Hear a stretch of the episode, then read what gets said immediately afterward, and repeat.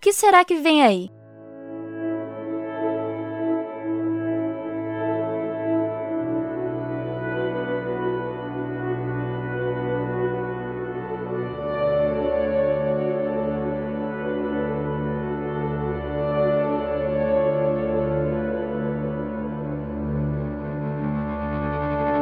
Oi, pessoal! Hoje, nesse episódio, vai ser uma grande homenagem para uma pessoa muito importante na minha vida.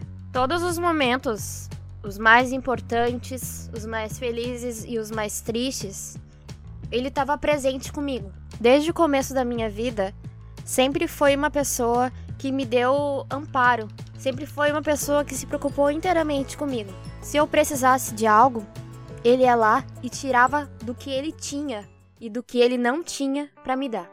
Se ele não estivesse comigo, eu não sei o que seria de mim hoje.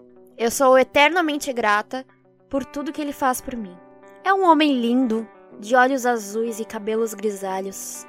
É estiloso, tem o seu Celtinha vermelho, ama tanto animais que joga bola todo dia com seu cachorro. E não é só uma vez por dia, são várias vezes por dia. Acreditem em mim, é muito respeitado por todas as pessoas que convivem com ele. É cheio de amigos para todas as horas. Olha que eu nunca vi alguém ter tanta opção para ligar como ele tem. Ele é gremista, mas ele não olha os jogos de futebol do seu time. Mas quando o jogo acaba e dá tudo certo, ele corre para a televisão para ver o que aconteceu. Quando pequena, ele me levava para a escola de bicicleta. Eu lembro de uma vez que eu sofri bullying de um guri ele prontamente me defendeu. Depois daquilo, eu nunca mais fui incomodado. Ele é de origem humilde e sabe o valor de todas as coisas. Uma das coisas que mais me encanta nele é a sua fé. Mesmo que a gente brigue às vezes, eu amo muito. E esse é o meu pai.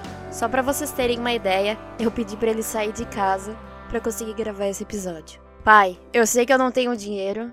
Eu sei que em tempos de pandemia eu também não posso sair de casa. Mas eu quero que o meu amor seja o maior presente para ti hoje. Que nesse Dia dos Pais, que tu tenha o meu amor como presente e quero que tu saiba que eu amo te ter como pai.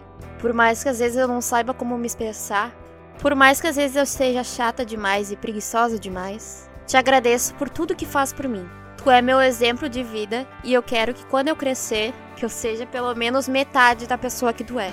Eu te amo muito. Então esse foi o episódio de hoje. Eu sei que foi um pouco curto, que também não teve reclamação, mas foi um presente, ou uma tentativa de presente, para a pessoa mais especial da minha vida. Espero que tenham gostado. Como sempre, vou pedir para ajudarem na divulgação do podcast.